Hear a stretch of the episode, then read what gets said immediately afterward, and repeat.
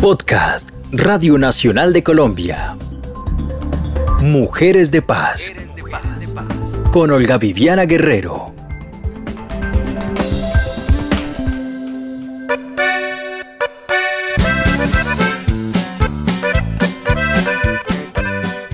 Con el deseo de los buenos tiempos y la buena salud, los saludo en este nuevo episodio de Mujeres de Paz. Es mi historia, la que les voy a contar. No se me vaya a poner triste ni sentimental. 20 años llevo luchando para ocupar un lugar. Amigos de Radio Nacional, esta es la canción de Saudi Milena Chavarro, la que pone a diario en su restaurante de las afueras de Mocoa y le sirve para acordarse del camino que ha recorrido desde que decidió entregar las armas, dejar la guerra y volver con sus hijos. Pero soñando algún día poder al pueblo cantar. Saudi dejó la guerra porque tenía cinco hijos y algo muy dentro la llamaba a recuperarlos a pesar del miedo. Un miedo que aún hoy la persigue en forma de discriminación, de odio, violencia y muerte.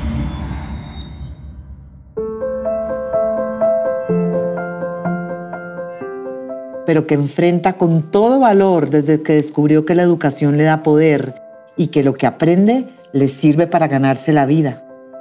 Ella cuenta su historia con alegría y cariño, un cariño que reparte entre sus hijos, sus comensales, sus profesores y compañeros del modelo educativo Arando la Educación que imparte la Agencia de Reincorporación y Normalización y de la cual ella es una alumna estrella.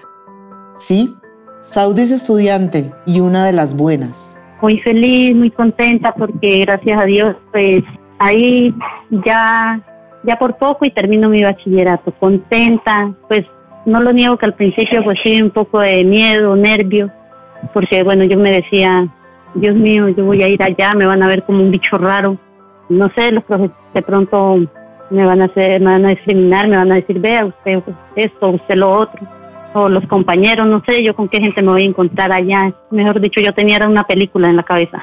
Y al principio sí, desde el ciclo 3, no, yo estaba pero súper nerviosa, pero no, ya gracias a Dios cuando llegué allá todo diferente, la, la realidad era otra, los profesores muy chéveres, eh, no ellos para que los compañeros, sí, porque soy no soy tan amiguera, pero la pegué muy bien con una compañera y, y hasta ahorita, mejor dicho, somos las mejores amigas. Ahí también había otros excombatientes como usted, ¿verdad? Sí, ahí habían varios y ya nos encontramos allá, ya ellos vean que usted estuvo, que usted por allá en tal parte, y yo, ay, sí, ve, usted es fulano de tal, sí, vea, yo soy.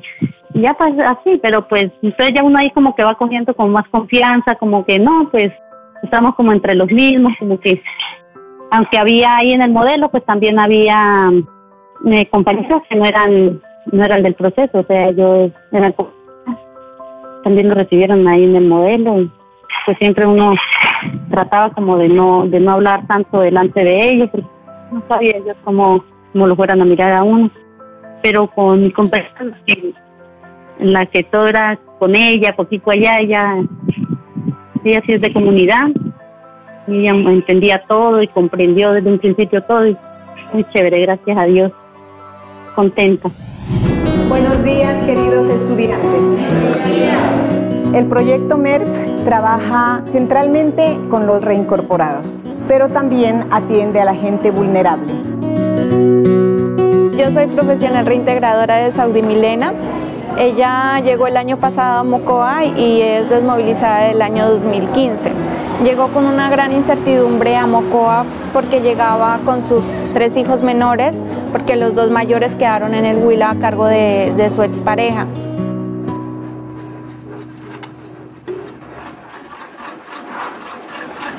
Yo viví en una zona donde había guerrilla.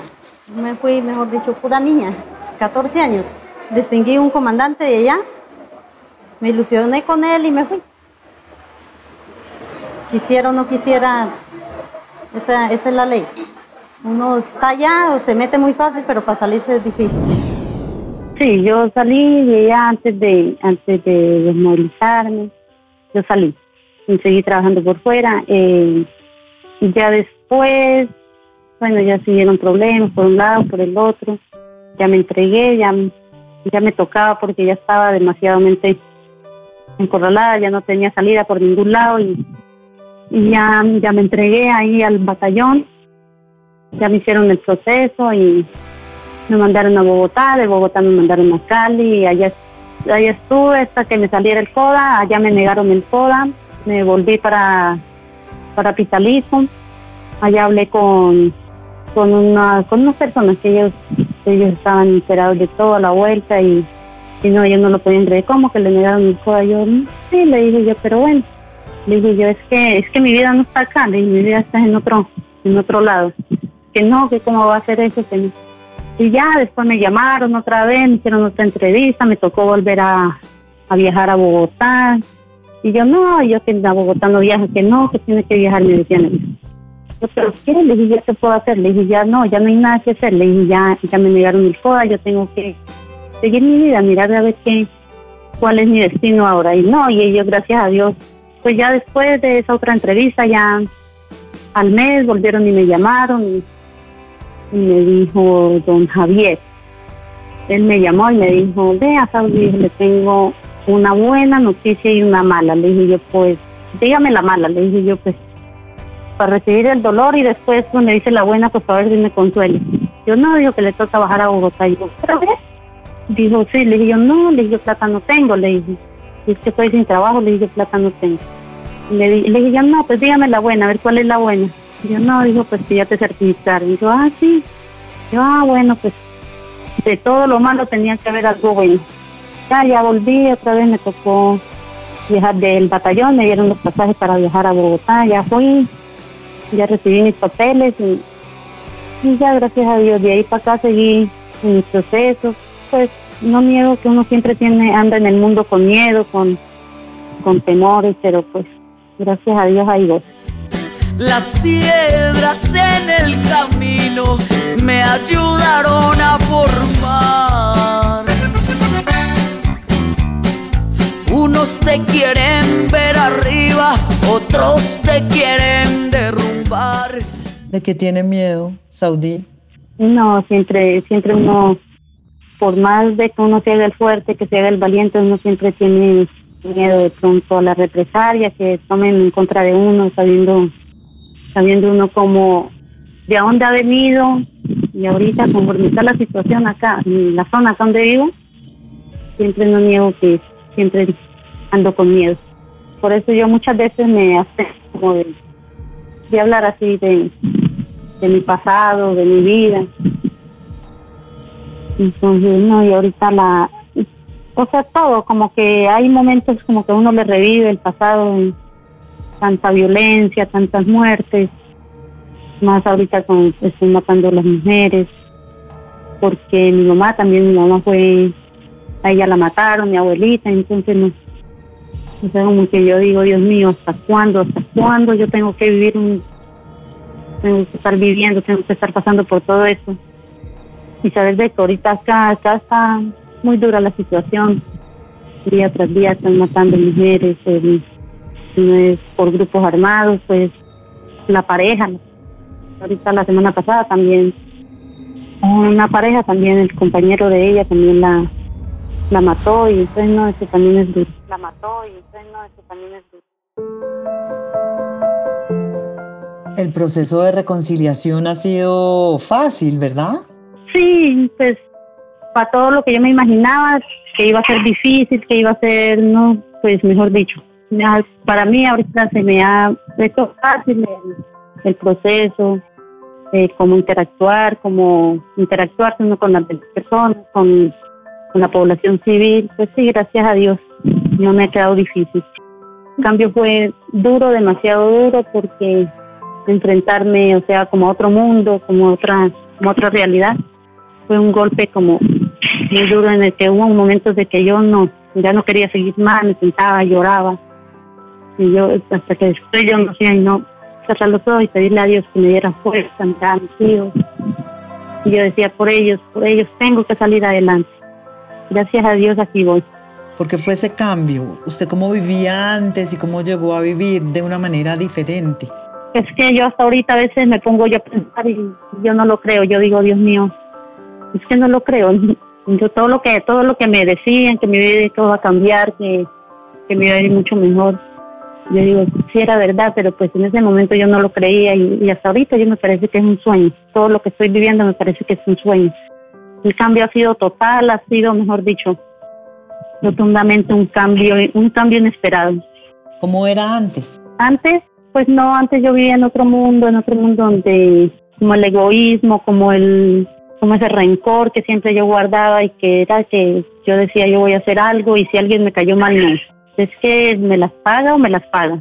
O sea, vivía en un mundo donde prácticamente me crié fue, fue como en el rechazo, como en vea usted ah, tiene que hacer eso y es que tiene que hacerlo y si, si no le gustó, pues no, de malas, tiene que hacerlo. Siempre teníamos que estar ahí, pues que vea que tiene que ir a tal parte, que usted por aquí, que no, y si yo digo no voy, no, es que no es que no quiera ir, sino que es que tiene que ir. Y entonces, pues, no, es duro, ¿no? Porque uno siempre tiene que estar ahí como alguien que lo esté manipulando a uno, que, que se hizo bien, que se hizo mal, que si tuvo tiempo comió, que si no, pues aguante. Mientras que ahorita no estoy llamando de nadie, soy mi propio jefe, el día que quiero trabajar, pues bueno, lo trabajo y el día que no, pues ese día descanso. Aunque no me doy ese gusto, pero pues sí, sí, sí, sí mantengo más relajada, más contenta. Andrés Echeverría Ramírez, subdirector territorial de la Agencia de Reincorporación y Normalización, le contó a Mujeres de Paz los alcances del modelo Arando la Educación, que le da especial atención a las mujeres desmovilizadas, cabeza de familia. En términos de cifras, eh, con corte a 30 de septiembre de 2020, de las 1.465 personas en reincorporación que se encuentran vinculadas en esta edición de Arando la Educación, vale destacar que 514 personas son mujeres. Pues yo creo que acá es fundamental plantear que la educación constituye un pilar para el desarrollo y por supuesto para el avance de cada una de las personas en reincorporación en lo referente al fortalecimiento de sus capacidades tanto desde el ámbito individual como colectivo. Desde esta perspectiva, la educación se constituye como una oportunidad para construir sus proyectos de vida, ajustar o generar cambios positivos en la forma de vivir, de abordar la perspectiva del contexto, contribuye con la resignificación, el desarrollo de capacidades cognitivas, ciudadanas, afectivas, productivas, sociales. Es yo creo que la educación eh, es clave en el marco del proceso de reincorporación. Contribuye igualmente a la construcción o reconstrucción de lazos de confianza y esto también tiene una incidencia en la convivencia y la reconciliación en las comunidades donde nuestra población se encuentra? Ellos dicen, profe, es que usted no sabe por lo que yo he pasado. Ellos vienen de una situación que, que, mm, que son como, como un vasito de cristal que cualquier cosa los quiebra y los desanima. A ellos hay que atraerlos, más no desanimarlos. Créame que estuve a punto de tirar la toalla con el estudio. Que yo me sentaba las noches enteritas y yo no hacía no llorar. Y que no haya la oportunidad de yo irme. Y yo lo pensé, sí, yo dije, no, yo tengo que continuar y tengo que seguir. Y ahí voy.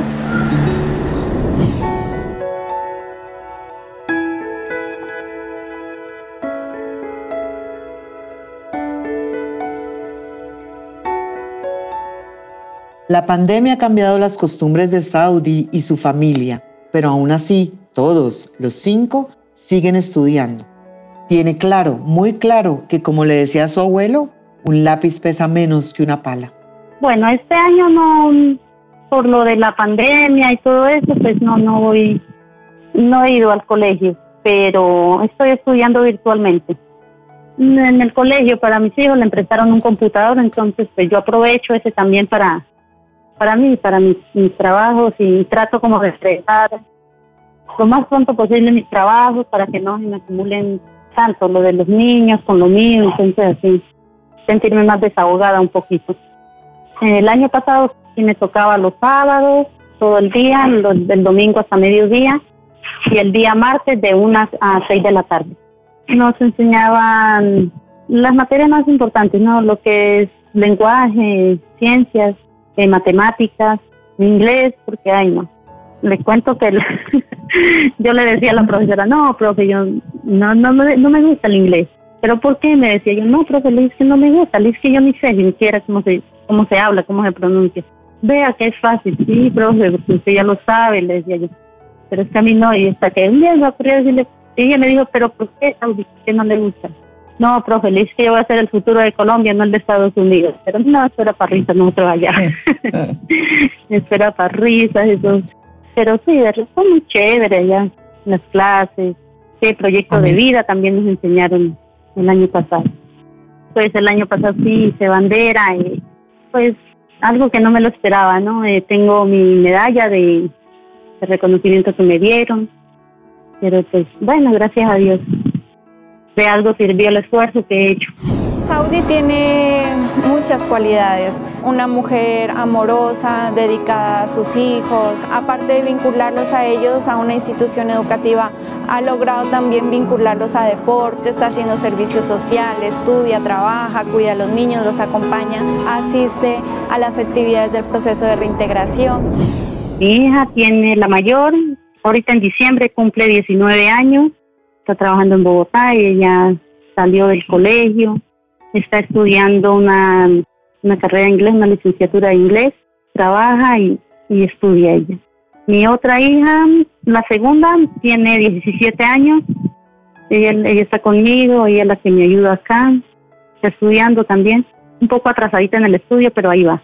Está haciendo octavo, eh, le sigue el niño, tiene 15 años, está en séptimo, y le sigue el otro que tiene 13 años, está en sexto, y mi niña que tiene 11 años, también está en sexto.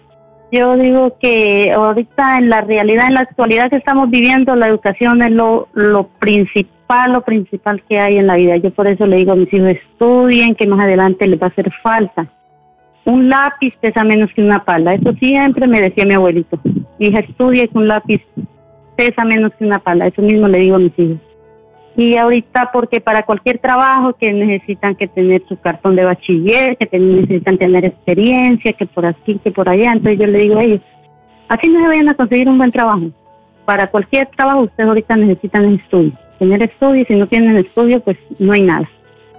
Y gracias a Dios pues he sabido aprovechar los, las oportunidades que el gobierno está dando y, y créame que si tengo más oportunidades de seguir estudiando pues no las iré a desaprovechar, las voy a aprovechar al máximo. Eso sí, cuanto curso que sale en el SENA, ese curso me lo estoy haciendo.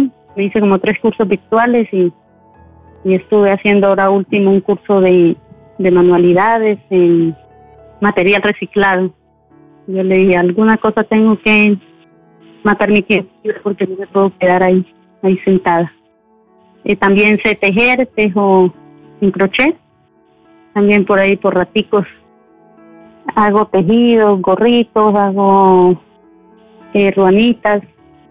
Y gracias a Dios, pues, porque me enfoco mucho en el estudio y cualquier oportunidad que haya, ahí estoy yo. Siempre como, no, yo quiero estudiar, yo quiero salir adelante y es que lo voy a hacer, no, es que lo hago. Y que vivan las madres solteras y de frente con mi hijo voy. Saudi no solo es una gran estudiante, también es una trabajadora de ejemplo entre los desmovilizados de la ARN. Tiene un restaurante que montó con el beneficio económico que brinda el gobierno a fin de apoyar los desarrollos productivos de los desmovilizados. Saudi recibió 8 millones de pesos y con eso compró el carrito, el asador de las arepas y todos los utensilios que necesitaba para cocinar los almuerzos que hoy vende en su casa y a veces reparte a domicilio. Paralelamente hace yogures que aprendió a elaborar en un curso del SENA y ya tienen fama en todo el Putumayo. Todas las mañanas Saudi anuncia a sus clientes a través de WhatsApp los sabores del día. El preferido es el de maracuyá. Me quedaba duro para pagar arriendo, ya no tenía trabajo, siempre los niños del estudio, yo también estaba estudiando y, y no, eso si uno pagaba un mes de arriendo ya se le llegaba el otro y, yo dije, no, ya me salió, yo dije, de lo del proyecto voy a sacar, voy a comprarme un carrito de, de salchipapas, ahí yo hacía salchipapas, empecé a vender por las tardes, por la mañana, empanadas, eh, papitas rellenas, vendía chorizos. Después dije yo, no, me hace falta un asador para, para arepas y ahí le fui metiendo de poquito en poquito y gracias a Dios me, me ha ido bien. Y en la semana siempre estaba haciendo dos veces yogures, ahorita pues no me queda tiempo sino una sola vez en la semana preparar los yogures. Eh, ya me preparo 30, 35 yogures semanales y sigo en, en mi negocio con la venta de empanadas, de las papitas, las salchipapas, chorizos, eh, papitas rellenas, eh, las arepas. Las arepas llevan queso, queso y mortadela, con carne, con pollo, hawaiana, mixta, con todito. A 30 de noviembre de 2020 contamos con un total de 518 proyectos productivos de los cuales 67 son colectivos y 451 son individuales. En este sentido, se han vinculado 1.343 mujeres que están en este proceso ya de sostenibilidad económica. Pues la idea mía era un restaurante porque siempre me había soñado con, con montar un restaurante, pero pues ya en eso nos cogió que la cuarentena, que la pandemia, todo eso, nos encerraron a todos y se quedó ahí nomás que en un sueño el restaurante, pero gracias a Dios ya ahorita tengo otro, otro proyecto porque seguí trabajando como fortalecer más mi proyecto del restaurante y seguí ahí. Me metí, me metí en, un, en unas capacitaciones del programa de Acción contra el Hambre. Eso es un programa de Andalucía. Y ya gracias a Dios me salió también. Y ahí voy, ahorita, ahorita tengo mi restaurante. Aquí mismo donde, donde pago arrendo, ahí mismo la casa de habitación, ahí en la salita, tengo mis mesitas. ¿Le alcanza para mantener a sus cinco hijos? Bueno, sí, pues ahorita la cuestión está un poco pesada, pero pues ahí voy, de un lado de otro voy recogiendo para pagar arrendo, para, para la alimentación de mis hijos. Y ahorita pues los estudios de ellos son virtuales, el mío también es virtual, pues nos, nos ahorramos un poco que esa comprada de cuadernos, que todos esos materiales, medicamentos para ellos cuando se, se enferman no, pues que vea que tiene que comprarle esta droga, este remedio, que yo no sé qué.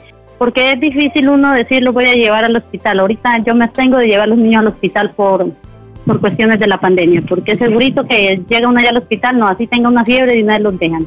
Y la realidad se está viviendo en todo el país que si llegan al hospital de una vez dicen tienen COVID. Entonces yo me abstengo, prefiero comprarles el remedio, o sea, los medicamentos por otro lado, llevarlos a, a otra droguería, no sé, aparte fuera del hospital. Después de que no sea grave, no, no, no lo llevo al hospital. ¿Cómo empieza su día, Saudí? ¿Cómo es? ¿A qué horas empieza? ¿A qué horas empieza a cocinar para dejar todo listo?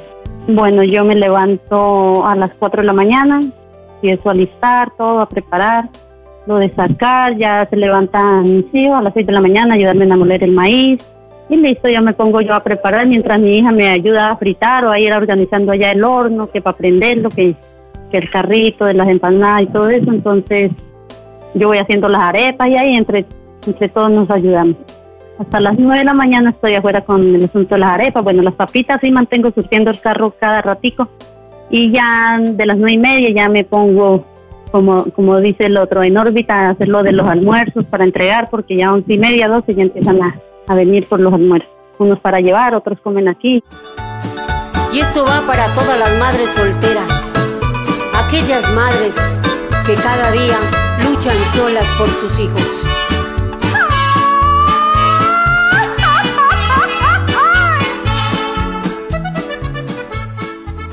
Saudí, ¿qué consejo le da usted a las mujeres que están oyendo esta transmisión? Para todas aquellas mujeres que de una u otra manera han sido golpeadas por la violencia, bueno, en este caso, pues así como a mí, que vienen de, de otro otro mundo, de otra de otro mundo diferente a la actualidad que estamos viviendo, que creen que no pueden salir adelante. Yo les digo que sí, que sí puede salir adelante, que después de la guerra sí hay una oportunidad de vivir, después de la guerra sí hay vida. Pero primero que todo apoyen a sus hijos, que estudien, que salgan adelante y si tienen la oportunidad de estudiar ustedes también que estudien, que no importa la edad que tengan, el estudio es lo principal. Muchas veces se dice que, que no, que ya no tengo edad para estudiar, no. no. importa la edad que tenga, después de que quiera estudiar se, puede lograr. Entonces, mujeres, ánimo y para adelante, luchen por sus hijos.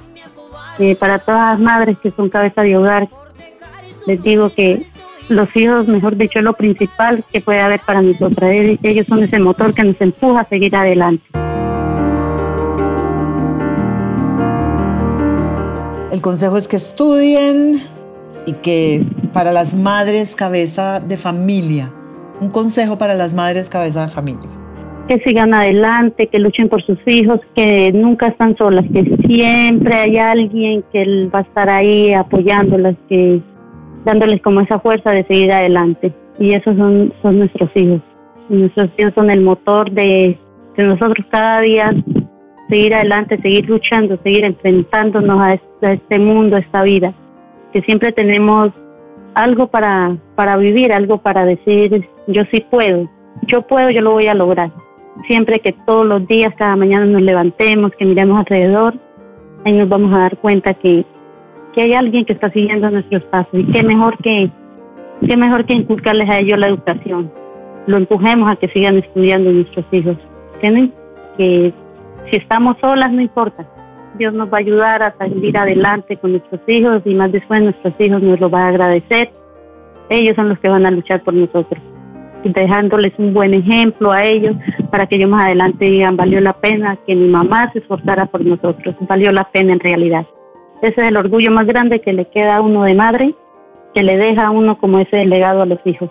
A Saudi Milena Chavarro ya nada la cobarda tiene el corazón lleno de sabiduría, ilusiones, ideas y ganas de salir adelante. Saudi, muchas gracias por su tiempo. Le prometo que vamos a ir a Mocoa y le caemos en su restaurante. Ajá, sí, con mucho gusto. Eso sí, avisarán para, para saber cuántos almuerzos son porque, porque no me vaya a quedar por ahí cortica y me toque empezar a raspar la olla. Agradezco la atención de los oyentes de Radio Nacional de Colombia y el apoyo de Paula Aguirre, John Rodríguez, Santiago Lozano y Julián Gómez en la producción de este podcast. Con el deseo de los buenos tiempos y la buena salud, me despido de los seguidores de Mujeres de Paz.